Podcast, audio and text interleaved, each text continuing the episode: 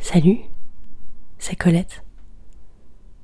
Tu fais quoi ce soir Je pense à quand on faisait l'amour, que je me mordais les lèvres. Dans mon lit. Littérature. Poésie. Podcast érotique, sensuel, drôle, sur fond d'histoire vraie. L'important, c'est qu'on a passé près d'une quinzaine d'heures ensemble à conjuguer et ordonner à notre guise les verbes baiser, jouir, parler, boire, caresser, manger. Que non, ce n'est pas un plan cul, si tu le dis. Sucer, dormir. J'avais encore du mal à tenir debout. Et de ton esprit carnassier qui dévore en moi l'idéal et m'a fait le plus putassier, de plus pur, de plus nilial.